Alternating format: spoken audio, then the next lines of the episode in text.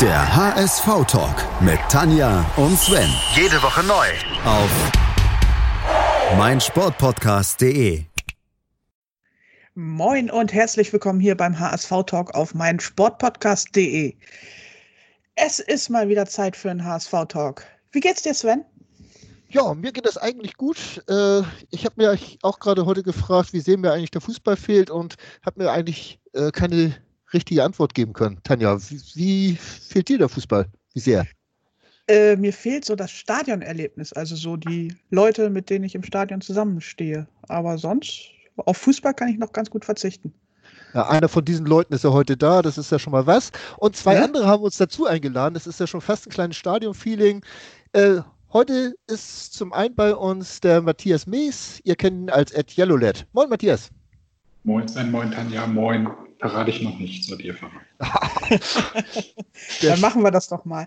Der, unser zweiter Gast ist Timo Horn. Der ist Abteilungsleiter beim HSV Supporters Club und bei Twitter bekannt als Moin Moin Timo. Also, Moin Timo.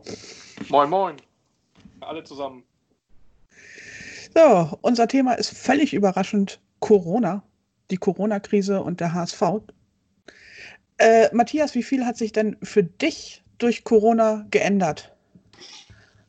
Äh, lustigerweise gar nicht so viel, ehrlich gesagt. Also ähm, ähm, ihr wisst das, die Leute, die zuhören, vielleicht nicht. Ich arbeite in, als Frontend-Entwickler in einem Unternehmen, das schon vor Corona dauerhaft von zu Hause gearbeitet hat. Insofern mache ich jetzt nicht neuerdings Homeoffice, sondern schon immer. Und äh, ich gehe nicht mehr am Wochenende einkaufen und es kommt kein Fußball. Aber ansonsten eigentlich gar nicht so viel, würde ich persönlich sagen, was daran liegt, dass du hier in Ostdeutschland halt auch wirklich noch sehr wenig davon mitkriegst, weil es hier wirklich, hier fährt halt keiner Ski und dadurch ist hier noch nicht viel los von den Fallzahlen her. Ja, Timo, äh, du kommst nicht aus Ostholstein, aber immerhin aus äh, Buxtehude. Aber verändert genau. hat sich für dich jede Menge, oder? Bei mir ist quasi alles anders. Also beruflich ziemlich unterschiedlich. In meinem Hauptjob hat sich eigentlich gar nichts geändert. Da bin ich ganz normal tätig. Ich habe ja neben, im Nebenberuf noch eine, eine, kleine Selbstständigkeit. Da hat sich alles geändert. Da passiert überhaupt nichts mehr. Ähm, da organisieren wir Lebensmittelverkostung als Agentur und ähm, ja, Lebensmittelverkostung kann man sich vorstellen, passiert nicht mehr. Ähm, ja, und beim HSV hat sich eigentlich auch alles geändert. Mein Terminplan war noch nie so leer, vor allen Dingen nicht in dieser entscheidenden Phase der Saison. Äh, ich habe es tatsächlich geschafft, mein halbes Haus zu renovieren, mir eine Außenküche zu bauen. Und ich brauche noch eine Woche und dann kann äh, alles wieder, dann kann Corona vorbei sein. Dann habe ich alles geschafft für die nächsten zehn Jahre. Wow. Also nicht ganz so schlimm, aber. ich muss ganz ehrlich gestehen, dass ich äh, zu Hause noch nicht ganz so weit bin, wie ich eigentlich sein könnte, wollte, sollte. Äh, das mag aber daran liegen, dass ich natürlich noch voll arbeite und sich für mich eigentlich äh, auch wenig äh, geändert hat, weil auf Baustellen darf man noch arbeiten und komischerweise will mein Chef einfach keine Kurzarbeit anmelden. Ich weiß nicht warum. Äh, ich arbeite noch, ja, schön. Aber äh, wie sehr fehlt euch der Fußball, Matthias? Äh, hast du da irgendwo Entzugserscheinungen Erscheinungen oder äh, sagst du, ach ja, könnt mal wieder, aber muss nicht? Ich habe da vorhin drüber nachgedacht, weil ich ahnte, dass die Frage kommt. ist nicht originell, ne? Zum, nein, es ist ja, worüber wir zu reden, Fußball. Ähm, gar nicht eigentlich. Das liegt aber, glaube ich, einfach daran, dass man sich das, wie Timo das schon angedeutet hat, man sucht sich ja andere Dinge. Ne? Man die einen prödeln zu Hause, die anderen treffen sich irgendwie auf, auf Jitsi-Biere oder sowas. Und äh, jetzt ist es bei mir auch so, dass ich das Glück habe, wirklich noch, äh, außer dass ich im Moment eine Woche Urlaub habe, komplett normal zu arbeiten.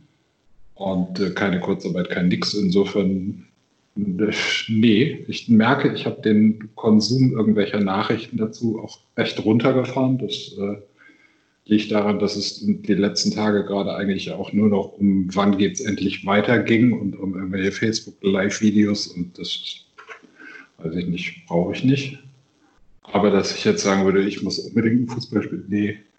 Habe auch diese Nummer nicht, sind ja viele Sender, die jetzt irgendwie alte Spiele zeigen, was ich eigentlich ganz witzig finde oder ganz originell, aber gucke ich mir auch nicht an ehrlich gesagt. Ich habe neulich mal reingeschaut, was ZDF dieses legendäre Pokalspiel Bayern gegen Schalke rausgekramt hatte, wo ein sehr junger Olaf Thon, äh, ich glaube, es ging dann 6 zu 6 aus. Das habe ich mir mal angeguckt, aber sonst ich muss nicht irgendwelche WM-Endspiele von 2014 gucken oder sowas. Das ist, brauche ich nicht. Nö. Ich würde sagen, das fehlt mir gar nicht. Timo, wie sieht es bei dir aus, wenn du nicht gerade Haus renovierst oder so? Vermisst du das schon wie den Fußball? Ja, bei mir ist es ähnlich wie bei dir. Also das, was du eingangs gesagt hattest, ähm, das Spiel an sich, da, das vermisse ich gar nicht so sehr. Ähm, das ist tatsächlich dieses Ritual, zum Stadion zu fahren, die Freunde zu treffen, gemeinsames Bier zu trinken. Einfach den Tag mit Freunden zu verbringen, ähm, im Stadion zu sitzen, so, das ist das, was ich halt total vermisse. Also das geht mir echt ab im Moment so. Ähm, und deswegen kann ich mich auch nicht so recht über irgendwelche Geisterspiele freuen, weil das vom Fernseher eben eh schon nur noch ein halbes Vergnügen ist. Und ähm, ja, wenn da nicht mal Atmosphäre im Stadion dabei ist, dann weiß ich gar nicht, ob das überhaupt ein Vergnügen wird. Der HSV lädt ja auch selten dazu ein, dass es sportlich ein Vergnügen ist. Das kommt ja auch noch dazu. Ja, Matthias, wie stehst du zu Geisterspielen?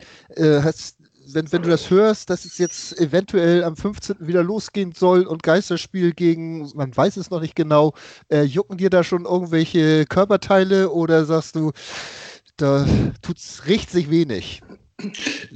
Da riecht sich wenig. Ich habe vorhin überlegt, wie das wäre, ich las, dass man Sky anscheinend zwingen will, die Konferenz auf Sky Sport News HD umsonst zu zeigen oder frei empfangbar zu zeigen. Aber letzten Endes ist es wahrscheinlich wie diese, ja, wie so Regionalliga-Kicks auf Sport 1. Ne? Weiß nicht, wer sowas mal gesehen hat, das, das ist, also so stelle ich mir das vor. So. Als wenn die in Lübeck irgendwie vor zweieinhalbtausend Leuten gegen Brochleisen Asse kicken oder so und du hörst jeden Beikontakt irgendwie plötzlich fünfmal so laut, weil einfach kein anderes Geräusch im Stadion ist. So irgendwie, schätze ich, wird das sein und wahrscheinlich wird es noch ein bisschen gespenstischer sein, denke ich mir, weil so gar keiner in einem dann auch noch viel größeren Stadion ist. Das, denke ich, macht ein Ding aus. Aber ich kann mir beim besten Willen nicht vorstellen, dass es irgendwie angenehm ist. Andererseits gibt es ja Leute, die sagen, dann reduziert es sich vielleicht ein bisschen mehr auf den Sport an sich und weniger um das Drumherum. Ich nicht, bin ich skeptisch und so ganz ohne Drumherum ist es ja auch doof. Äh, nee. Das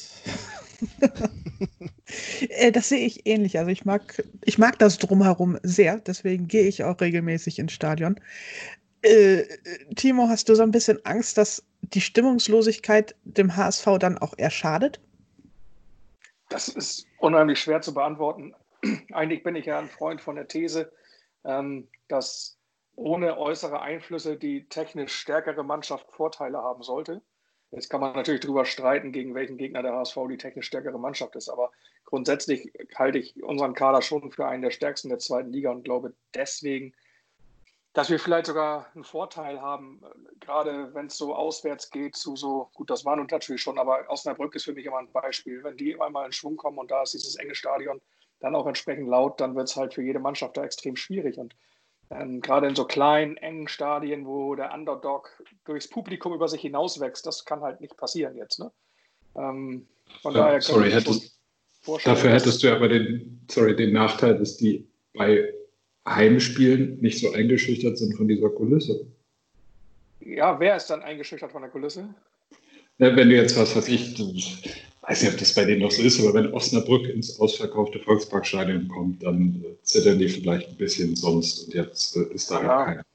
Genau, deswegen, deswegen sage ich ja, das ist unheimlich schwer einzuschätzen. Also, ja. ähm, ich, ich, wie gesagt, ganz ohne äußere Einflüsse könnte ich mir halt tatsächlich vorstellen, dass die, dass die technisch stärkere Mannschaft schon spielerisch Vorteile hat. Aber ob das am Ende, also ich, da fehlt einem ja auch jedem die Erfahrung, also mal ehrlich. Und vor allen Dingen über einen Zeitraum, über mehrere Wochen. Also wenn man mal ein Geisterspiel gesehen hat, weiß ich nicht, ob's da, ob man da direkt einen Unterschied erkennen konnte, aber wenn es dann sieben, acht und am Ende neun, vielleicht sogar elf Spiele mit Relegationen sind, ähm, dann ist das vielleicht auch eine gewisse Art der Normalität, was ich, also da, wenn ich daran nur denke, schaudert zu mir. Also wirklich, das mag ich ja. nicht. Da mag ich nicht drüber nachdenken, dass das mal Normalität wird zwei Monate ist es ja her, dass, dass wir überhaupt mal im Stadion waren oder dass, dass die, äh, der HSV zuletzt gespielt hat. Am, am 7.3. Äh, 7 war es äh, gegen, gegen Regensburg. Ich muss ganz ehrlich sagen, ich weiß zwar noch, wie das Spiel ausgegangen ist, aber so richtig vor Augen habe ich das alles nicht mehr, weil für mich ist der Fußball äh, wirklich unheimlich weit weg. Ich würde auch ganz gern mal wieder äh, zusammen mit Kai und Tom äh, und auch Tanja natürlich äh, mal wieder äh, Stündchen im Stadion stehen. Selbstverständlich gerne. Aber ansonsten, der Fußball ist wirklich mega weit weg. Und Geisterspiele weiß ich auch nicht, ob mich das überhaupt begeistern wird. Ich weiß ganz genau, dass ich es gucken werde, bin ich ganz ehrlich. Also äh, ich werde da jetzt nicht zu denjenigen gehören, die sagen, so einen Scheiß gucke ich nicht. Aber äh, also mein Verein werde ich gucken, aber den Rest werde ich mir höchstwahrscheinlich dann auch schenken. Ähm, was, was mich nochmal interessieren würde, ist aber, äh, wie, wie sinnvoll ist das jetzt eigentlich, äh, dieser, dieser Neustart ohne Publikum und Aufhauruck? Äh, dass es wirtschaftlich wichtig ist für die Vereine, können wir, glaube ich, alle nachvollziehen. Aber für wie sinnvoll hältst du das, Matthias? Ich glaube, es geht nicht um sinnvoll. Ich glaube, es geht darum, das irgendwie wirtschaftlich. Also ich glaube, es geht rein darum, Verpflichtungen zu erfüllen, damit Fernsehgelder fließen. Es gab ja auch, ich habe die Zahlen nicht mehr im Kopf, das ist jetzt auch schon wieder drei, vier Wochen her, da ging es mal um, wie viele Vereine aus dem Profifußball dann jetzt insolvent gehen würden, wenn die Saison abgebrochen würde. Ich glaube, es waren acht oder so, wo man sagte. Ne? Und irgendwie bei Schalke gibt es Gerüchte, dass die irgendwie komplett an der, an der finanziellen Grenze stehen. Insofern glaube ich, es geht nicht mehr um sinnvoll, es geht nur noch um irgendwie zu Ende bringen, irgendwie die Verpflichtungen erfüllen und irgendwie ja, zu Ende kriegen. Ja, aber da haben wir ja den Sinn, oder? Also ja, ja. Gut, das, das sinnvoll. Ist, ist, ja. Genau, ja. also jetzt, ob das jetzt erfüllend ist im, im, Sinne des Sinns, aber klar, das ist natürlich der Sinn. Ein anderer Sinn ist vielleicht aber auch noch, um das kurz zu ergänzen, vielleicht, ich meine, was passiert denn, wenn wir die Saison abbrechen? Das ist ja, also bei allen, also ich hab, bin ja wirklich kein Freund von Geisterspielen und ich würde mir auch tatsächlich, ehrlich gesagt, eher wünschen, man würde da einen vernünftigen Schlussstrich finden so und da gar nicht so ein Heckmeck machen. Aber ähm, es ist halt auch tatsächlich schwierig. Guck mal nach Holland, wo irgendwie jetzt die ersten Klagen drohen, wer darf jetzt plötzlich nicht aufsteigen, wer spielt Europapokal und so weiter. Und da frage ich mich ernsthaft, ob die das über den Sommer überhaupt gelöst kriegen, sodass die nach dem Sommer wieder anfangen können. Weil wenn das irgendwann vor ein Zivilgericht geht, wenn die sich nicht einigen, dann, dann dauert es im Zweifel Jahre so ein Verfahren und dann müssen die irgendwie entschädigen, erstmal weiterspielen und das wird so komplex. Das ist sicherlich auch ein Grund, warum man versucht, mit einem gemeinsamen Nenner eine sportliche Lösung in irgendeiner Form zu kriegen. Aber drohen die nicht auch, wenn du jetzt zu Ende spielst und dann ist irgendwer vielleicht mit dem sportlichen Ergebnis nicht einverstanden sagt, das wäre nicht passiert, wenn wir nicht Geisterspiele gehabt hätten und dies und das und jenes? Ja, aber wenn sich vorher alle darauf verständigen, alle 36 Profiklubs sagen, so unter diesen Voraussetzungen spielen wir das zu Ende, dann gibt es eigentlich keine Grundlage mehr für irgendeine Klage, glaube ich. Also Och, Nürnberg findet immer, immer was. noch unfaire ja, ja, aber irgendwo ist es immer noch vielleicht dann auch nicht gerecht. Ne? Und dann überlegt man sich, dann kriegt man zwischendurch einen Corona-Fall, dann fällt ein Spieler zwei Wochen aus und die Mann, andere Mannschaft, der Rest der Mannschaft darf aber nicht in Quarantäne und keine Ahnung. Natürlich gibt es immer irgendwas, wo das dann unfair wird. Und ist ja jetzt schon, ne? also Wettbewerbsverzerrung. Bielefeld hat plötzlich äh, den Vogelsammer zurück.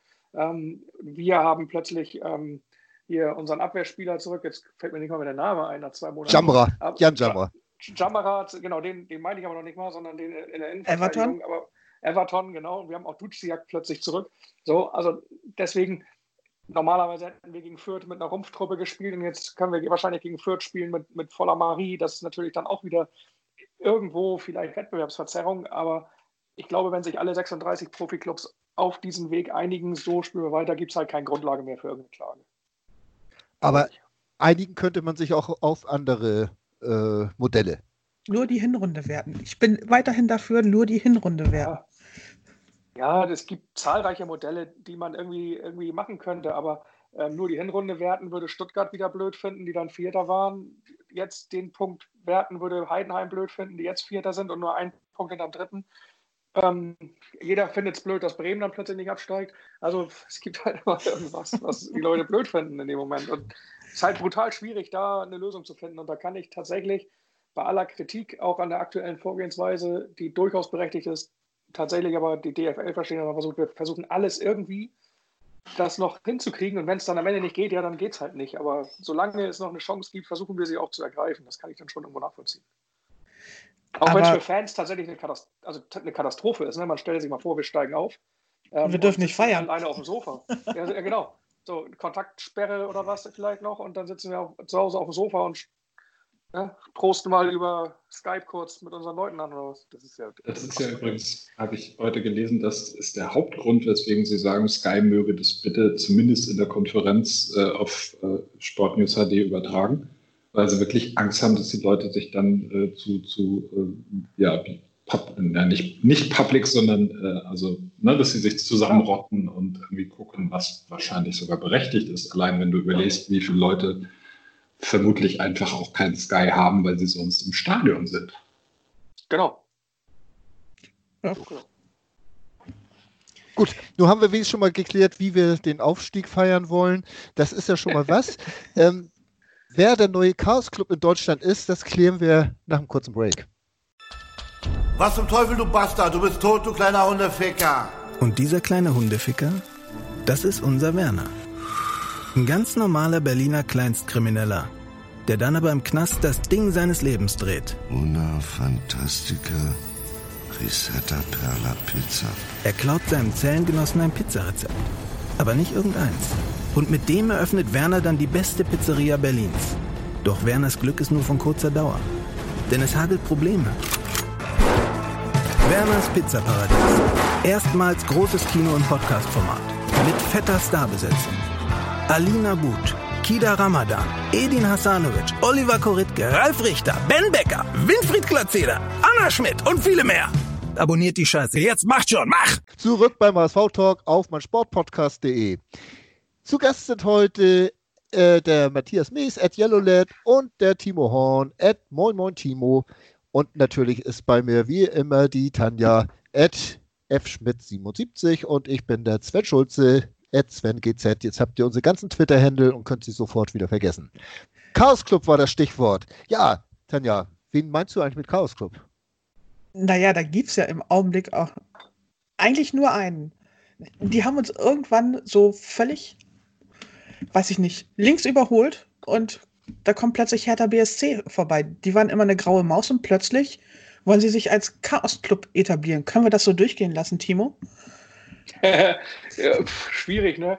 Die haben es aber tatsächlich, also die haben ja jetzt im, im letzten halben Jahr, glaube ich, also wirklich das durchgemacht, wofür wir sechs Jahre brauchten, so gefühlt. Ähm, das war ja schon also sehr unterhaltsam auf jeden Fall. Also selbst bei uns hat es noch kein Trainer fertiggebracht, über Facebook zu, von sich aus zu kündigen. Das möchte ich das an dieser Stelle nochmal festhalten. Nein, und, und, und vor allen Dingen öffentliche Tagebucheinträge, wo Spieler bewertet werden äh, mit verkaufsfähig und äh, haltenswürdig und also wirklich kategorisiert. Das ist, also das ist halt ja schon also grotesk. Das habe ich gar nicht mitgekriegt. Das ist, das heißt, also das, keine Ahnung, mich hat das fassungslos gemacht und ähm, da, da fühlte ich mich gleich äh, in meiner fast sechsjährigen Amtszeit, als hätte ich nur im Paradies gelebt. Also. Ja, äh, und, und jetzt kommt natürlich diese Geschichte, ihr wisst alle, worauf wir anspielen.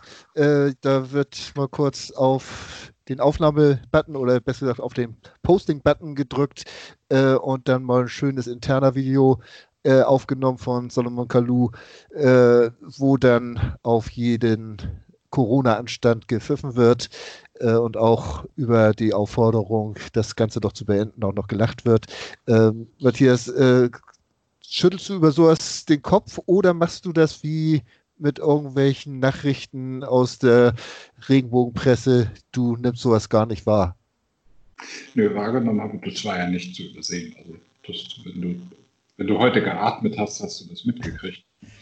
Ähm, es gibt inzwischen ja auch differenzierte Darstellungsversuche. Ich habe vorhin irgendwie angefangen, was zu lesen bei einem großen deutschen Nachrichtenmagazin, dass er ja doch eigentlich ein reflektierter Profi sei und dann verweist man auf all die guten Dinge, die er zweifelsohne in seiner Heimat tut und so weiter und so fort. Aber am Ende ist es halt doch so, dass er da steht und sagt, ja, was, wir werden doch hier regelmäßig getestet, warum soll ich denn Ibisevic nicht die Hand geben? Und da schlägst du dir dann halt vom Kopf.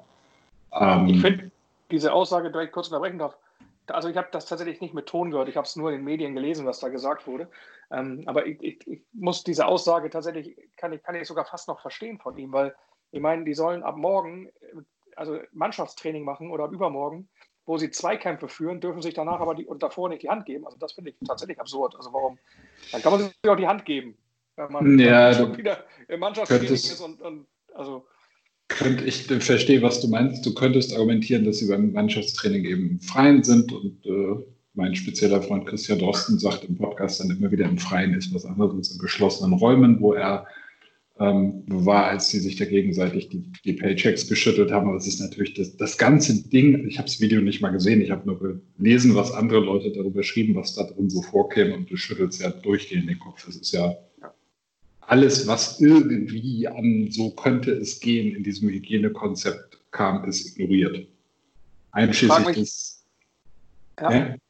Ich frage mich die ganze Zeit, was tatsächlich dahinter steckt, weil eigentlich für so blöd, dass der Kalu das jetzt so einfach, einfach nicht besser wusste oder einfach ein bisschen doof macht oder so. Für so blöd halte ich ihn eigentlich nicht. Also ähm, deswegen frage ich mich die ganze Zeit irgendwie, ob das irgendwie, ob das irgendwie bewusst gemacht wurde, ob da ein Kalkül hintersteckt oder er äh, versucht es ja so, so darzustellen. Er versucht es ja so darzustellen, als sei er, als, als er war das erste Mal live auf Facebook, wo ich mir denke, so, ja, ja so naiv halt.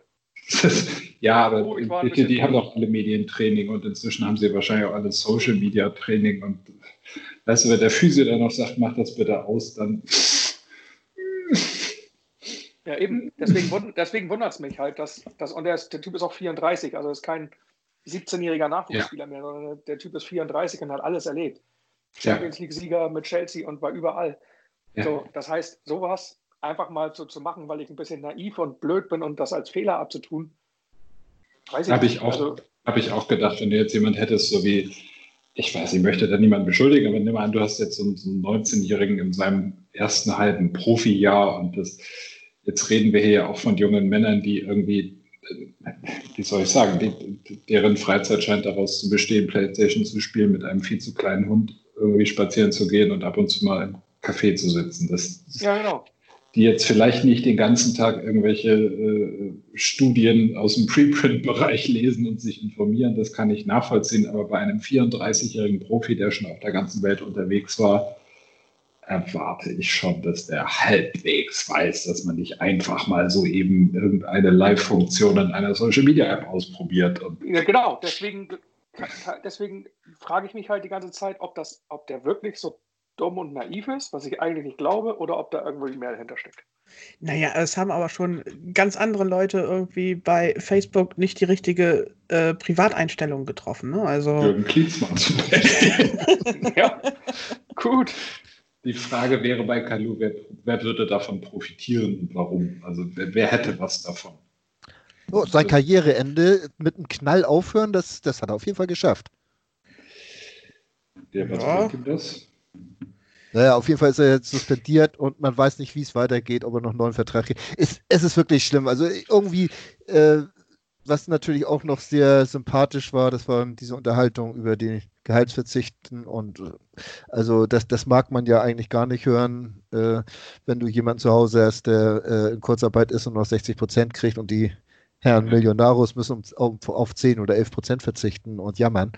Äh, das, das, das kannst du eigentlich keinem mehr verkaufen und da äh, sollte man auch keine Scherze drüber machen, weil das ist einfach, in meinen Augen ist das äh, also derartig unreflektiert, äh, wie man nur sein kann. Und das äh, belegt ja eigentlich wirklich nur die These, dass die, diese Herren Profis wirklich nicht in der realen Welt leben, sondern in irgendeiner Scheinwelt und eigentlich kaum noch wahrnehmen, was um sie herum passiert. Also anders kann man das ja nicht mehr kommentieren. Mm, da will ich einmal kurz dazwischen grätschen. Also Gerne.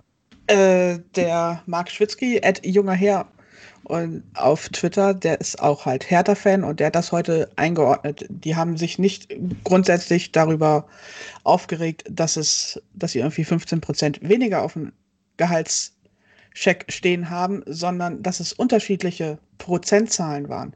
Dass Ibisevic irgendwie 11 Prozent abgezogen wurden und äh, Stjelbrett 15 Prozent. Weil es bei Hertha, das haben sie auch selber zugegeben, einen Abrechnungsfehler gab. Also es ging nicht grundsätzlich um den Gehaltsverzicht, sondern nur um diese Unterschiede. Wobei ich mich frage, also ist das so? Kriegen die so einen Scheck in die Hand gedrückt? Das war, oder die, äh, Gehaltsabrechnung, ja. Gehaltsabrechnung gewesen. Ja. also wie du es drehst und wenn es kommt einem skurril vor. Total. Und das auf jeden Fall. Diese, diese Stellungnahmen der Vereine, also wir hatten ja in Köln den gleichen Fall irgendwie mit dem fast Dreten, oder wie der Typ heißt, ähm, der, der, der dann ja auch zu einer, danach zu einer Stellungnahme, ich sag mal, überredet wurde, die, die ja absurder nicht hätte klingen können, wo du, wo du, also bei beiden auch härter, die Stellungnahme fand ich also wirklich auch unterirdisch. Wo du, du musst denkst, sagen, so, du musst sagen, sorry, bei, bei Verstrete, die, das ursprüngliche Statement von ihm konnte ich komplett nachvollziehen. Ja.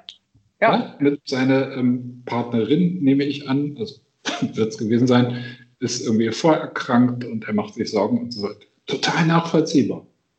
Ja, und das, dann das ist genau das, was in der ganzen Diskussion um Geisterspiele und Saison weitermachen oder abbrechen und so weiter nicht vorkommt. Es fragt keiner die Spieler, wollt ihr überhaupt weitermachen? Genau, das ist der Punkt. Und deswegen, weil das bei, gerade bei Frustrate da so tatsächlich auch so nachvollziehbar ist, das, das, ist immer noch so ein Grund, warum ich auch tatsächlich bei Kalu immer noch diese Zweifel habe, ob der das einfach nur aus purer Dummheit getan hat oder ob da Kalkül hintersteht. Vielleicht war es einfach sein Weg zu sagen, pass mal auf, was hier noch falsch läuft, das zeige ich euch jetzt mal. Zumal, ne, ich habe es gerade nochmal geguckt, weiß. mir der. Ich will auch nicht spekulieren, aber wer weiß. Zumal sein, sein Vertrag läuft aus, ne? Also er kann oh. im Grunde ja machen, was er will. Noch zwei Monate Vertrag, das wird er wohl verkraften können irgendwie. Vielleicht haben die auch tatsächlich gedacht, oder vielleicht hat er sich auch gedacht, ey, acht Wochen Vertrag, das mit den Vertragsabrechnungen fand ich nicht gut. Lass mal zum Abschied noch einen reinwirken. Das wäre noch so das Einzige, was ich mir irgendwie, aber Keine Ahnung, also macht ja auch wenig Sinn zu spekulieren, glaube ich, war jetzt von ja. mir vielleicht gerade auch nicht so klug, aber ich wollte einfach nur mal darstellen, dass es halt nicht immer nur sein muss, dass da jetzt jemand besonders doof ist, sondern dass vielleicht halt auch irgendwas anderes hinterstecken könnte. Ja. Was auch immer. So. Und es waren jetzt zwei Spieler innerhalb von zwei Tagen. Also ich bin mal gespannt, ob da vielleicht woanders auch nochmal irgendwas aufpoppt. Ich regelrecht von aus, ehrlich gesagt. Wie beruhigt sind wir, dass es bisher noch kein HSV-Spieler war, der unangenehm aufgefallen ist? Das ist ja unheimlich eigentlich. also normal, Stichwort Chaos Club, also das ist schon ein bisschen, und äh, ganz ehrlich, da sind ja auch welche dabei, denen man das äh, also sowohl aus der Fraktion, wo du sagst, Vertrag läuft aus, dem kann es egal sein, als auch aus der Fraktion ist vielleicht auch nicht der überlegten, kalkülierend, sorry, kalkulierend überlegenste Typ. Ist ja alles vertreten im Kader, aber anscheinend hat Dieter den im Griff. Mir wurde von, Paul, wurde von Pauli-Seite vorgeworfen, dass wir ja mit Lasogga, Holtby und wer war es noch, noch irgendjemanden alle, ach ja, Dennis Diekmeyer, alle üblichen Verdächtigen vorher schon losgeworden sind.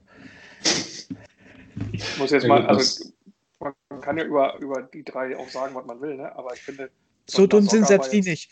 Nee, Lasogga ist auch nicht sicher, sicher nicht die hellste Kerze auf der Torte. Vielleicht, ich, keine Ahnung, ich kenne ihn auch persönlich nicht, aber aber ich fand jetzt, dass er sich immer beim HSV tadellos verhalten hat. So irgendwie ja, Pressestatements, die jetzt irgendwie äh, für Unruhe gesorgt hätten, kenne ich von den dreien Spielern eigentlich nicht. Außer von Holtby ganz am Ende. So, ähm, aber bei allen anderen äh, kenne ich die eigentlich nicht. Habe ich, glaube ich, in diesem Podcast schon mal gesagt. Im Grunde in dem Moment, wo er beim HSV anfing, wo es ja auch hieß, oh, und die Mutter und äh, die wickelt Kreuze um den kleinen Finger und all sowas. Hat sie auch. Ähm, naja, gut, sie hat sich ja auch zurückgezogen. Er hatte dann irgendwie einen anderen Stimmt. Berater. Und ich finde, ab dem Punkt, wo er das äh, erste Mal leihweise zum HSV kam, hatte ich das Gefühl, da wird Karriereplanung gemacht bei Lasogas. Genau. Das ist, ist, ihm dann ein bisschen auf die Füße gefallen, als er nicht mehr erwünscht war und nicht so richtig wechseln konnte. Und dann letzten Endes wohnen sie jetzt irgendwo im Nahen Osten. Ist das Dubai? Abu Dhabi, glaube ich. Aber, aber er, er war halt nie einer, der irgendwie über Presse Unruhe reingebracht hat. Also er immer ein sympathischer Typ, finde ich, der immer, immer auch, ähm, auch sich gut in der Presse verhalten hat und hat nie Ärger ja. gemacht, ob er nun auf dem Abstellgleis war oder spielen musste, er hat immer alles reingehauen. Also ja. ähm, die, die Kritik daran kann ich wenig verstehen, aber Lasogga braucht heute, glaube ich, wirklich nicht Thema sein. Ne? Im Grunde kannst du ihm nichts vorwerfen, du kannst auch selbst Diekmeyer, der Abgang nach Sandhausen, kannst du nichts zu sagen und ja, Holtby ist ein impulsiver Typ. ja. Okay. Und auch der hat sich entschuldigt, das wollen wir auch an dieser Stelle nochmal sagen. Ja. Ein ganz anderer Typ ist ja Aaron Opoku, der jetzt gerade verlängert hat. Jetzt ist hier, ich lese so nebenbei so ein bisschen auf Twitter mit, gerade die Frage gekommen, ähm, ob der denn nochmal in Rostock oder in anderen äh, Verein verliehen wird oder ob er jetzt wirklich beim HSV bleiben wird. Wir haben Zeit zu spekulieren. Also, ja, ne, also schönen Gruß Tobias. Ne, der möchte auch gerne mal Fragen stellen bei uns. Letztes Mal war er nur zu Gast. Äh, Timo, du bist ja der große Insider. Ich glaube, du bist der Einzige, der solche Fragen beantworten kann. Nee, kann ich nicht. Ich kann ja tatsächlich überhaupt nicht so sagen. Also, ähm, ich habe weder einen Draht zum Berater noch zur sportlichen Leitung und auch nicht zu Opoku selber. Ich freue mich auf jeden Fall, dass das mit, mit so einem vielversprechenden Talent äh, frühzeitig und auch langfristig verlängert wurde. Das ist mal ein richtiges Signal. Und ähm, ich glaube, wenn wir, wenn wir aufsteigen, dann macht es vielleicht Sinn, ihn nochmal ein Jahr in Rostock zu lassen. Ähm, und ich glaube, wenn wir nicht aufsteigen sollten, dann macht es vielleicht auch Sinn, ihn in unsere Mannschaft zu holen und in der zweiten Liga nochmal ein Jahr reifen zu lassen. Also ich das ist im Grunde klingt das alles ganz gut, was die da machen im Moment und äh, bin da sehr zufrieden. Und wenn es so wäre, was ich glaube, dass das genau so gedacht wird, wie du es gerade gesagt hast, ist das nur wieder ein Beweis für mich dafür, dass das, was die Herren Mutzel und äh, Bolt da machen, durchdacht ist. Das ist für mich der entscheidende Unterschied von Bolt zu den anderen sportlichen Verantwortlichen. Er hat immer und bei allem einen Plan B. Ja, ja. Bei Opoko scheint es so zu sein, dass man sagt, ja, wenn wir dann doch aufsteigen, dann kannst du ihn ja nochmal irgendwie nach Rostock schicken oder auch woanders hin. Hm? Schickst ihn in die zweite Liga. Und wenn wir nicht aufsteigen, kannst du den mit Sicherheit gebrauchen. Genau, denke ich auch. Ja, es ist grausam, sowas, wenn man sowas über seinen Verein hört. Also, nein, also wirklich, ähm, wir haben schon manchmal den Kopf geschüttelt, das ist nicht mehr unser Verein. Ich möchte trotzdem noch mal auf das letzte bisschen Chaos äh, zu sprechen kommen. Ähm, dass da jetzt bei dieser Opoku-Geschichte nicht viel mehr bei rumkommt, das habe ich mir schon fast gedacht. Aber wie habt ihr den, den äh, Vorstandswechsel wahrgenommen? Ich fange mal bei Matthias an, weil Timo vielleicht noch ein bisschen dichter dran will. Äh, Matthias, hast du das als Chaos wahrgenommen oder hast du gesagt, ja Mensch, äh, so wie das nachher dargestellt war, konnte man das eventuell nachvollziehen? Wie denkst du darüber? Ich fand das fast konzertiert und äh, zum Chaos würde ich ja sagen, guck dir die Twitter-Reaktionen von Nicht-HSVern dazu an. Da kam gar nichts. Normalerweise, ne, das mag jetzt schon daran gelegen haben, dass da auch schon so ein bisschen äh, Corona-Fußball-Lähmung war, aber das, das hat ja überhaupt keine Welle geschlagen, gar nichts. Das war ja, Hoffmann weg, war ja, stand ja auch zwei Tage vorher letztlich schon in der Zeitung, dass es wahrscheinlich genau darauf hinauslaufen würde, woraus hinausgelaufen ist. Also das, das eine, was mich überrascht hat, ist, dass Köttgen irgendwie mitgegangen ist. Was ich, also seine Begründung ist schlüssig, ja, aber das hat mich so ein bisschen überrascht. Aber sonst. Ja, findest, findest du das nur schlüssig oder nachvollziehbar? Ich weiß immer nicht, wenn, wenn ich in einem demokratischen Gremium mal überstimmt würde in so einer Entscheidung, ist natürlich eine wichtige Entscheidung, aber dann gleich den Hut zu nehmen? Für mein Empfinden hat Köttgen die ganze Zeit äh, sich klar als ich stehe hinter Hoffmann positioniert. Natürlich ist es schwach, dann zu sagen, wenn ihr den rauswählt, dann gehe ich mit. Mhm. Ähm, aber ja, was heißt nachvollziehen? Ich verstehe, wie er dazu kommt aus seiner Sicht. Gut finden muss ich das nicht. Du hast völlig recht, in einem demokratischen Gremium ist es schwach, aber wahrscheinlich letztlich besser so. Mm, so die Twitter-Reaktion, die ich so mitgekriegt habe, war in erster Linie HSV doing HSV Things. Äh, Timo aber fandest, ja, ja, aber Timo, fandest du den Zeitpunkt, fandest du den richtig oder hätte man das auch nach der Saison machen können und dann ruhiger oder wie auch immer?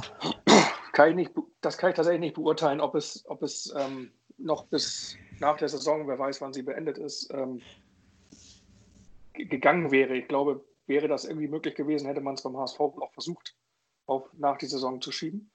Ähm, aber da hat uns natürlich Corona durchaus in die Karten gespielt. Ne? Also es war gerade der Fokus auf ganz andere Dinge in der Welt, nicht nur beim, beim, Fußball, sondern überall. Und dadurch ist natürlich dann so ein Vorstandswechsel beim HSV, ist das, ist das Rauschen im Blätterwald dann auch nicht ganz so stark, weil die Leute eher auf irgendwelche Corona-Headlines gucken. Von daher konnte man das ja ich sag mal, vergleichsweise geräuscharm abwickeln, das Thema. Und äh, ja. Keine also, Ahnung, ob das jetzt später schlauer, früher schlauer gewesen wäre. Ich kann es dir nicht beantworten. Also sogar das bemerkenswert unchaotisch für HSV-Verhältnisse. Das, das kann doch eigentlich nicht mehr sein. Also wir kriegen gerade die Lizenz zum x-ten Mal hintereinander ohne Auflagen. Wir kriegen einen relativ geräuschlosen, weil zu günstigen Zeitpunkt Vorstandswechsel hin und wir haben einen Trainer, der ziemlich fest im Sattel sitzt. Was stimmt denn nicht mit dem HSV? Ja, gute Frage. Also, Irgendwer wird muss an der einen oder anderen Stelle mal ganz gut gearbeitet. Wollte ich gerade sagen, irgendwer muss da irgendwas richtig gemacht haben. Wer- war das? Wer, wer ist dafür verantwortlich? Man weiß es nicht. Äh, Und letztlich kannst du ja sagen, sorry, aber selbst, also selbst Bolls Vorgänger war ja schon, also ne, selbst Becker war ja schon nicht so ganz übel eigentlich. Das, Nö, also, tatsächlich. das ist alles ein bisschen unheimlich irgendwie. Das, weiß ich kommt das aus dem Aufsichtsamt? Nee. Vielleicht ist Marcel Janssen schuld. Auf, auf jeden Fall finde ich das immer großartig, äh, mit welchem HSVer äh, du diese Themen überhaupt besprichst, mit diesen jüngsten Entscheidungen. Alle sind so ein bisschen am Rudern. Keiner mag so wirklich positiv daherkommen, ähm, weil irgendwo, es könnte ja doch noch irgendwas wieder passieren und das nächste Fettnäpfchen, das steht ja auch schon irgendwo um die Ecke immer bei uns. Aber es ist ja teilweise äh, tatsächlich momentan so, äh, dass man relativ wenig ja, auszusetzen hat, dass man so in Details immer anderer Meinung sein kann, da brauchen wir gar nicht drüber zu schnacken. Aber so im Großen und Ganzen, äh, denke ich, kann man mit diesen letzten Entscheidungen äh, irgendwo mitgehen. Äh, hat sich auch in der Geschäftsstelle vom Klima her so ein bisschen was geändert, Timo? Äh, hast du da irgendwas wahrgenommen? Weil, äh, allerdings war ja stimmungsmäßig eigentlich in den letzten Jahren schon immer relativ gut. Also ich war jetzt tatsächlich zwei Monate lang nicht mehr auf der Geschäftsstelle, von daher ähm, sind wir ja auch ein bisschen Corona-Opfer, was das angeht. Ähm, aber man redet natürlich viel mit Leuten ne? und ähm, da merkt man schon, dass da eine, grundsätzlich eine gute Stimmung ist. So, das ist jetzt, ähm, wurde jetzt nicht nachhaltig getrübt, sagen wir mal so. Aber auch nicht nachhaltig verbessert. Bei dem einen oder anderen vielleicht schon, bei dem einen oder anderen vielleicht nicht so sehr. Also das ist, ähm, ja, das ist, ist so eine Sache. Ne? Also man hat ja schon länger ein bisschen was rumoren hören. Das fing ja dann im Winter schon an. Jeder hat das ja auch gelesen mit, den, mit, dem, mit dem Transfer, über den da sich nicht einig war und so. Und sowas überträgt sich dann ja auch immer mal auf die Geschäftsstelle. Ne? Also das ist natürlich schon klar. Und ähm, ja. Äh, ich merke schon, wir, wir kommen da in dem Moment nicht weiter. Und wenn ich jetzt Matthias fragen würde nach der Stimmung auf der HSV-Geschäftsstelle, dann würde ich drei Fragezeichen zurückbekommen und deswegen lasse ich das. Ähm, ich denke, wir machen ein kurzes Break. Ne?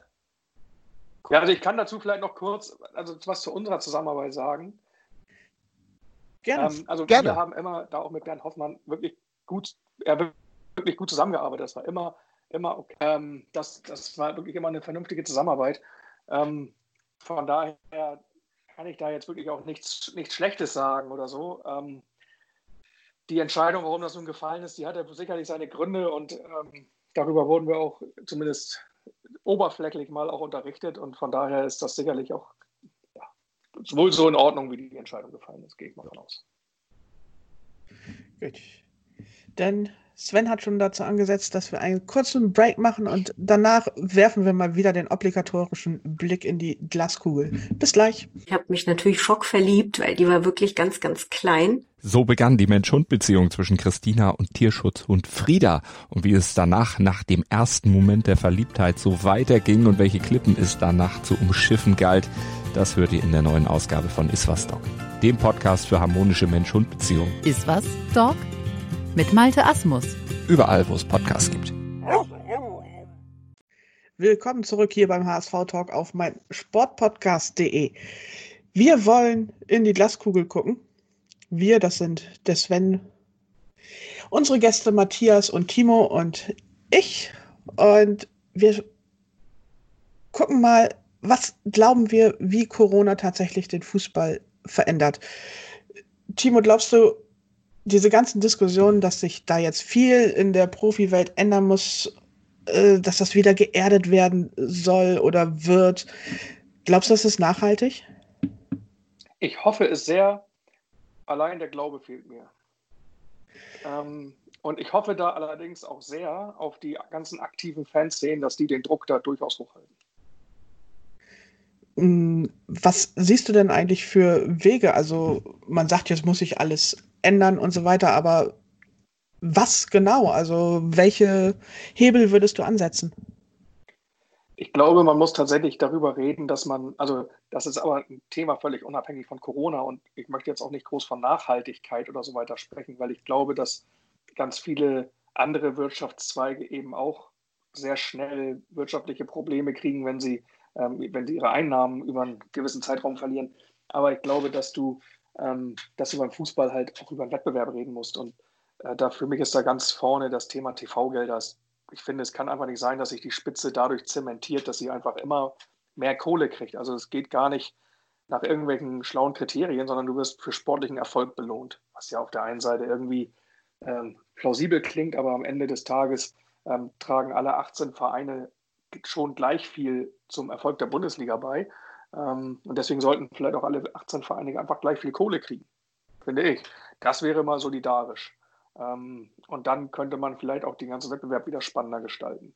Und was man natürlich, wo man natürlich immer drüber reden muss, also wenn man jetzt in, gerade in Corona-Zeiten von Gehaltsverzicht spricht ähm, und sich dabei Berlin tatsächlich Spieler ärgern, dass der eine 15 und der andere 11 Prozent abgezogen bekommen und dass vielleicht überhaupt was abgezogen wird. Und ähm, bei, bei, Bayern München verhandelt gerade ein Torwart darüber, ob er mit, ich weiß nicht, wie alt ist er, 35 oder so, noch einen Vierjahresvertrag äh, mit 20 Millionen Euro jährlich vergütet bekommt, ähm, da fragt man sich schon, in was für einer Welt man eigentlich nur lebt. Und da muss man vielleicht auch mal drüber nachdenken, ob man nicht im Lizenzierungsverfahren oder so ein, ein Höchstetat an Spieleretat oder so verankert. Also sowas wie ein Salary Cap nur auf die auf den Spieleretat bezogen. Also dass zum Beispiel ein Bundesligist einfach für seinen Personalkosten nicht mehr als 100 Millionen Euro aufwenden darf zum Beispiel. Ähm, und dann kommt man vielleicht wieder eine, eine Situation, wo auch mal bei Eintracht Frankfurt ein echter Superstar spielt oder vielleicht sogar bei, keine Ahnung, Augsburg oder so und man vielleicht mal wieder drüber nachdenken kann, wer wird denn eigentlich deutscher Meister in der ersten Liga, weil das ist ja seit, ich glaube, sieben oder acht Jahren eigentlich zementiert und da braucht, braucht man gar nicht mehr wetten, weil das von vornherein klar ist und da müssen wir, glaube ich, tatsächlich auch mal ansetzen. Matthias, wenn du dein äh, so, so, so ein bisschen äh, Wünsche äußern dürftest, die eventuell dann auch erfüllt würden in diese Richtung. Äh, hast du da auch irgendwas so auf dem Herzen, was dir wichtig wäre? Ich bin da nicht so naiv zu glauben, also was heißt naiv? Äh, es ist sicherlich ehrenhaft zu hoffen, dass das passieren könnte, aber ich glaube nicht dran. Und mein Highlight war, dass die Tage zu lesen war von Winfried Schäfer, der irgendwie erzählte, ja, und man müsste jetzt die Situation nutzen und der Fußball müsse zurück zu seinen Wurzeln und dachte, ach, Winfried Schäfer, der alte Recker aus den 70er Jahren, pocht auf die Straßenfußballer.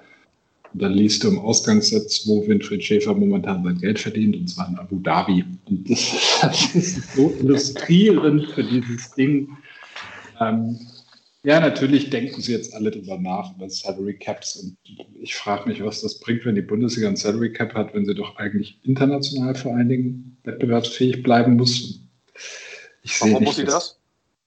Naja, weil du Geld letzten Endes über internationalen Fußball verdienst. Also klar kannst du zu so einer Liga, die dann irgendwann in den, äh, also dann hast du halt irgendwann noch einen Champions League Platz und äh, das kann sicherlich auch ganz schön sein, aber wenn man da mitkicken möchte, dann denke ich, wirst du international wettbewerbsfähig sein müssen mit den Top-Teams. Und das rein sportlich zu schaffen, scheint mir schwierig. Also vielleicht gibt es ja auch die Möglichkeit, dass man, dass man sowas eben nicht vom, von der DFL überstülpt, sondern vielleicht auch von der UEFA oder vielleicht sogar von der FIFA. Und dass hm. solche, solche Machenschaften, wie sie gerade in Paris laufen, dass, dass da der, der Präsident von Paris Saint-Germain mit dem mit dem, mit, mit dem TV-Rechteinhaber, dem CEO von diesem arabischen ähm, Sender da ähm, tatsächlich verhandelt und eigentlich nur mit sich selber am Tisch sitzt, weil er beide Positionen bekleidet, ähm, dass genau solche Situationen einfach dann irgendwie mal nicht mehr auftreten können. Weil das ist doch tatsächlich das, was uns alle irgendwie, wo, wo, jeder halt irgendwie Gänsehaut kriegt und sich angewidert abwendet und abwendet. Und das ist doch, das, das ist doch genau das, wo man auch hin muss. Und ich muss ganz ehrlich sagen, dass mich dieser ganze Champions League-Zirkus, wo mittlerweile jeder Vierte in der Champions League spielt. Jetzt frage ich mich immer, wo kommt eigentlich der Name Champions League, wenn da Viertplatzierte mitspielen? Also, wo sind das denn Champions? Also, wenn der Vierte heute schon Champion ist, dann Also keine Ahnung, habe ich irgendwann mal nicht aufgepasst. Das, und mich hat das tatsächlich davon, davon auch weggebracht. Ich, mich interessiert es einfach nicht mehr. Und für mich ist das, was am allerersten, das habe ich schon gesagt, als, als es noch, als wir da auf dem Weg nach Fürth waren zum, zum möglichen Geisterspiel, habe ich schon gesagt, das erste, was sie abbrechen müssen, sind die internationalen Wettbewerbe, weil erstens interessiert sie eh keine Sau und zweitens ist das auch vollkommen verzichtbar. Dieser Titel ist halt auch nicht für nächste Saison relevant, zumindest nicht. Also vielleicht für den einen Startplatz der Titelverteidiger, aber alle anderen Platzierungen sind halt null relevant. Und ich glaube, da muss man auch wirklich anpacken und dass dieses international konkurrenzfähig sein, ja, schön. Ähm, dann muss man es eben dann auch international umsetzen, solche Themen. Ich glaube auch nicht dran, dass sie passieren. Also davon mal abgesehen, was, wo du, weil du naiv sagtest. Ne?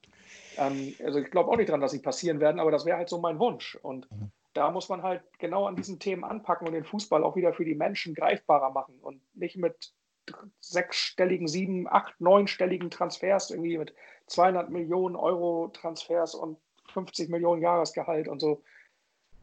Das ist einfach irre. Also aber es ist dasselbe letztlich. Ne? Also wenn die Engländer weiter den großen Geldkoffer haben, dann nutzt es natürlich wenig, wenn wir hier davon wegkommen. Dafür ist das nun inzwischen ein mindestens äh, europaweit, wenn nicht sogar globaler Sport. Und äh, ja, keine Ahnung, ob das geht, ob das realistisch ist, ob irgendwer bei der FIFA noch einen Puls hat und merkt, was, was sich ändern müsste, das ist eine gute Frage. Das ist. Nein, die, die Stimmen werden dann am Ende des Tages ja auch noch von den Leuten mit dem Geldkoffer gekauft. Also da muss man sich auch nichts vormachen. Aber das ist ja, das ist ja dann das Kern, Kernproblem und da wird es dann auch wahrscheinlich spätestens scheitern in der Kette. Aber nichtsdestotrotz ist, ist wäre das immer noch so mein Ansatz, mein Wunsch, dass man eben diese Dinge einigermaßen revolutioniert. Warum denn nicht? Warum denn nicht eine Champions League, wo zum Beispiel nur der Meister und der Pokalsieger drin spielen? Und alle anderen spielen wieder in Europa League. A, hätte man den Vorteil, man hätte den zweiten Wettbewerb, der wirklich interessant im Zuschauermagnet ist, weil da vielleicht auch mal Superstars spielen und nicht wie, ich glaube, Franz Beckenbauer war es, der das dann zum, zum Loser Cup oder so gemacht hat. Ja, der, ähm, Verlierer, der Verlierer, ja. glaube ich, hat er gesagt. Ne? Ja. Ähm, so, das ist ja schon also von einer Arroganz geprägt und, und das, das zieht sich, das hat er, glaube ich, vor, wann hat er das gesagt, 20 Jahren oder so, also das zieht sich ja immer noch durch. Es gibt ja jetzt noch einen dritten Wettbewerb ab kommender Saison, oder? Ja. Irre ich mich da? Irgendwas war da. Ach, die haben den UI Cup wieder eingeführt, nur umbenannt oder so, ne? Ja, irgendwas von heißt, Plätze 7 bis 9 oder sowas. das ist echt. Das ist alles unfassbar. Das ist genau wie dieser, dieser diese Weltpokal gab es ja früher, wie hieß das jetzt? Diese Club-WM oder so, ne? Also, mhm. wo man dann am anderen Ende der Kette wieder, wo man denkt, so, Alter, das ist alles so absurd, ey.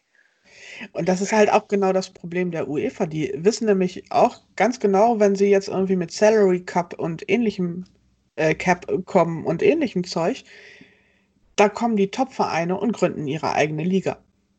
Das ist die, sorry, dass ich eingrätsche, das wäre die UEFA Europa Conference League gewesen. Ach ja, genau. Soll ich dir was sagen? Achso, okay, aber soll ich dir was sagen mit dieser eigenen Liga, ne? Ich habe wirklich Sollen gehofft, sie machen. dass sie das tun.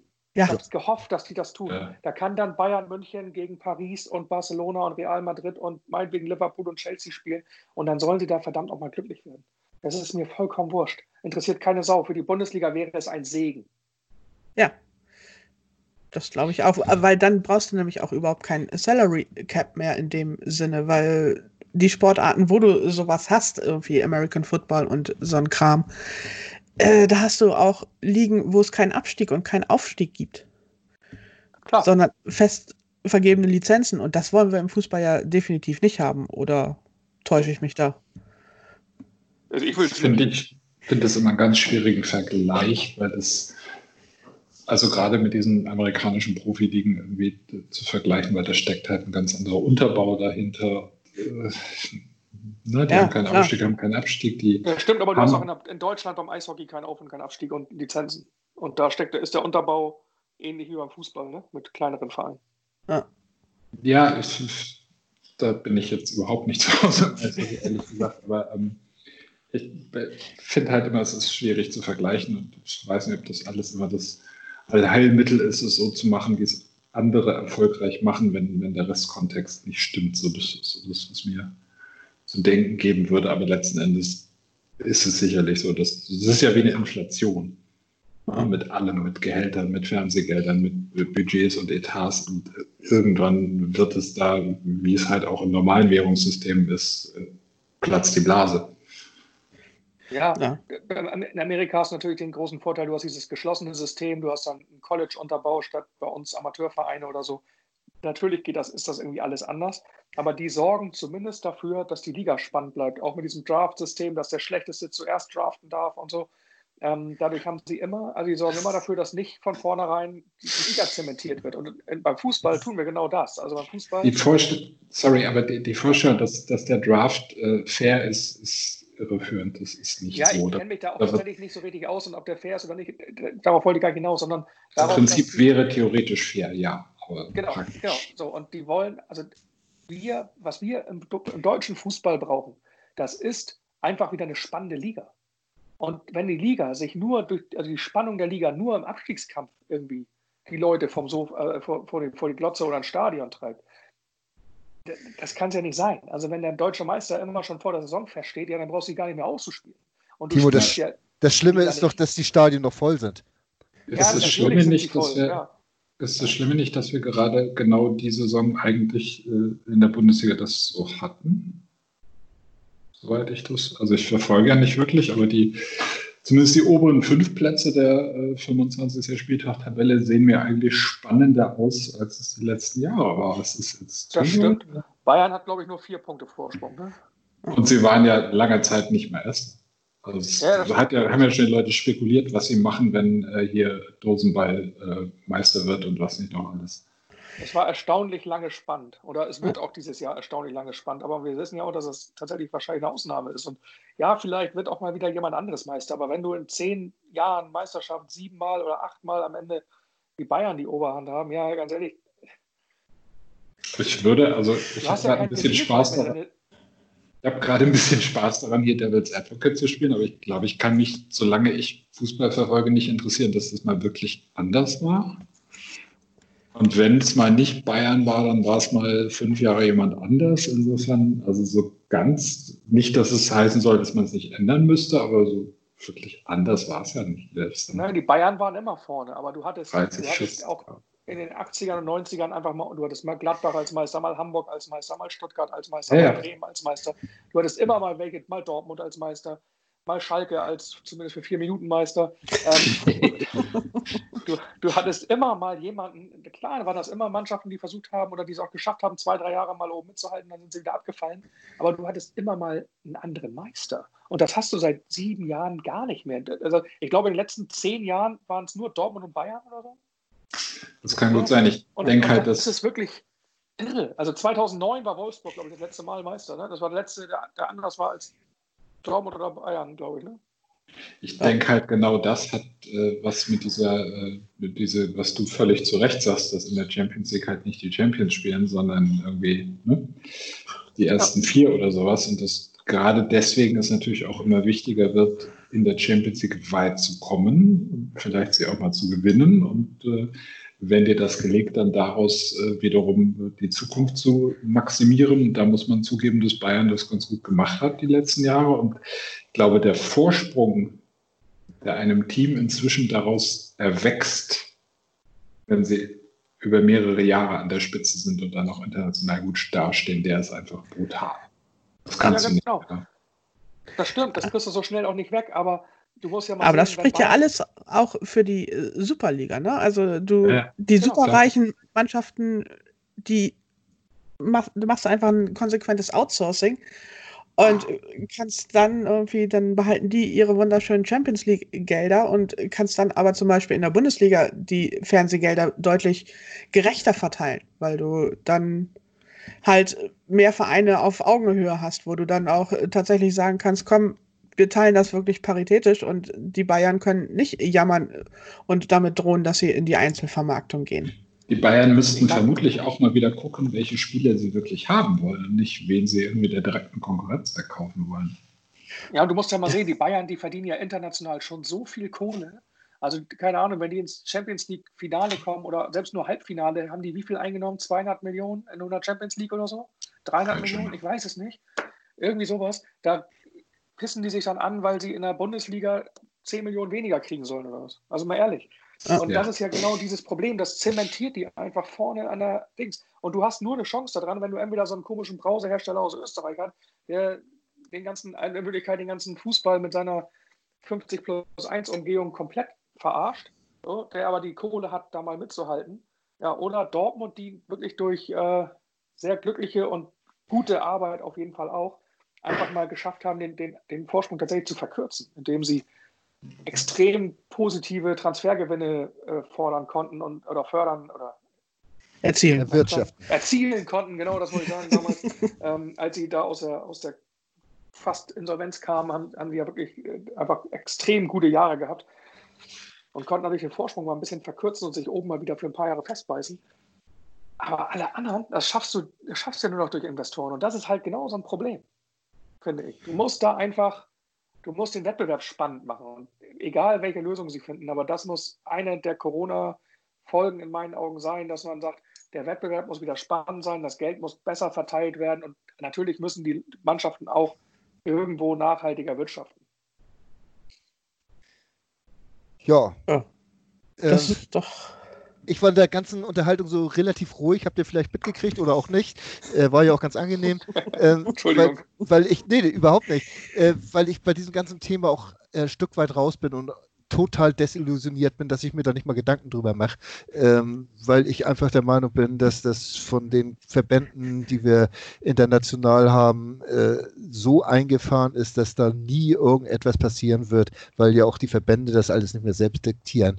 Also ich habe da aller überhaupt keine Hoffnung. Das Einzige, was passieren kann, ist wirklich, dass irgendwo national was passiert und dass sich dann wirklich Vereine abspalten mit der Superliga oder sonst was. Aber international wird da überhaupt nichts passieren. Kann ich mir absolut nicht vorstellen.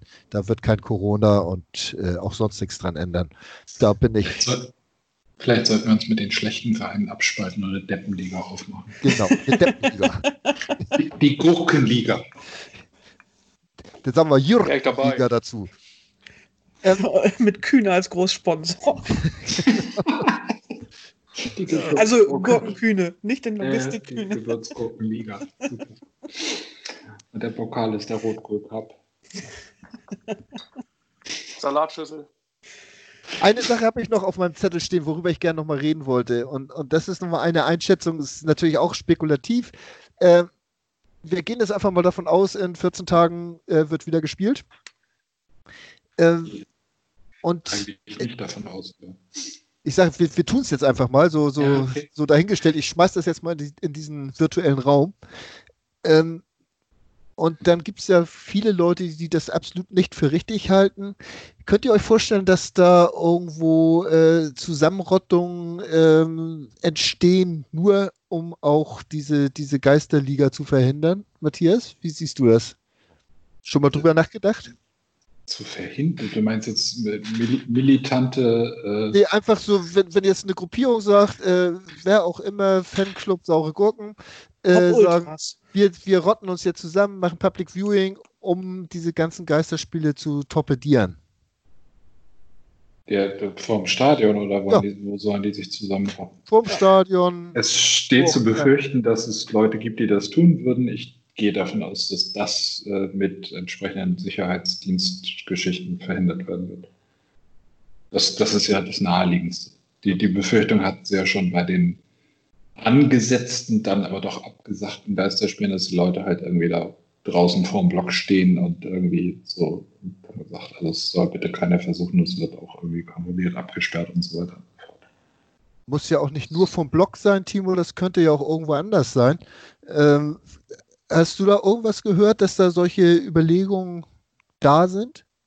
Nein, gar nichts. Und ich kann es mir ehrlich gesagt auch nicht vorstellen. Und ich muss auch an der Stelle gleich nochmal sagen, das war ja, glaube ich, auch der wieder mal der, der Vorsitzende der Polizeigewerkschaft oder der Gewerkschaft der Polizei oder was auch immer, mhm. der mal wieder da den schwarzen Peter an die Fußballfans und Ultras schicken wollte, dass die ja angeblich nicht zur Vernunft zu bringen sind und sich dann vom Stadion zusammenrotten.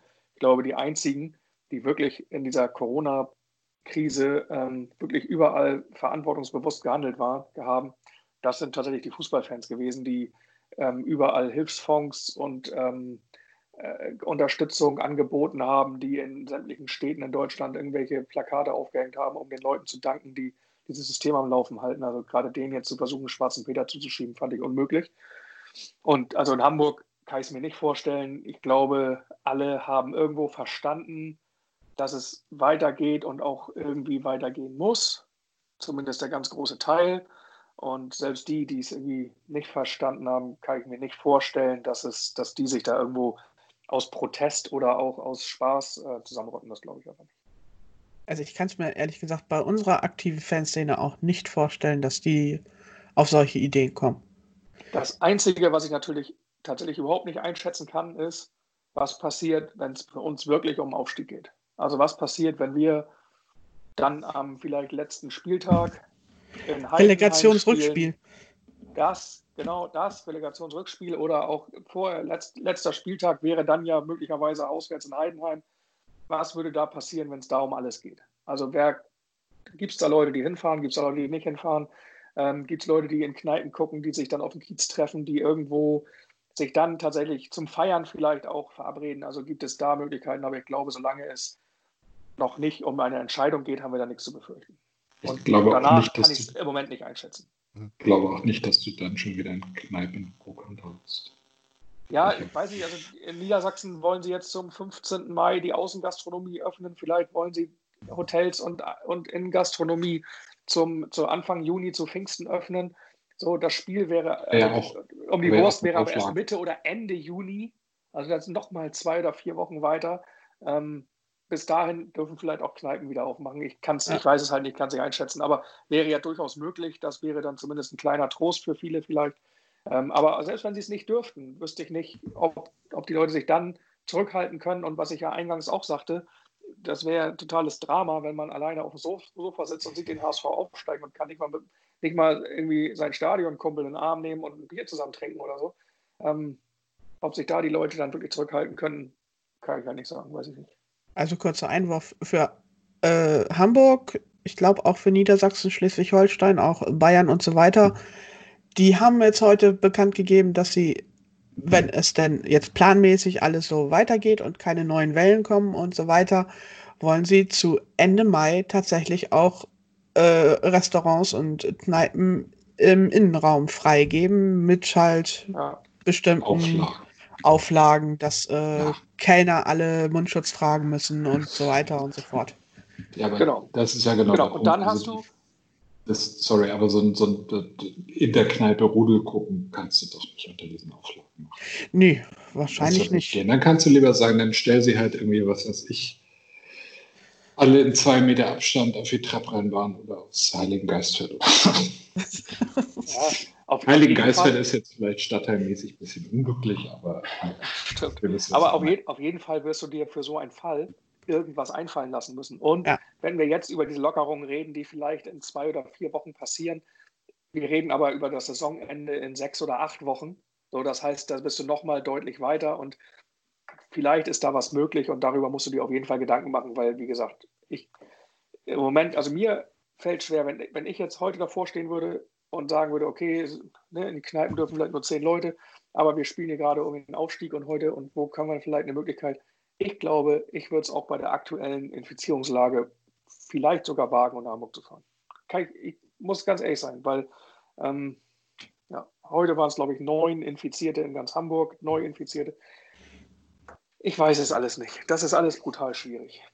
Ja, du musst es wie, wie Jonas Bolt bei Aaron und Poco machen. Du musst einen Plan B haben. Du musst einen Plan B haben, ja.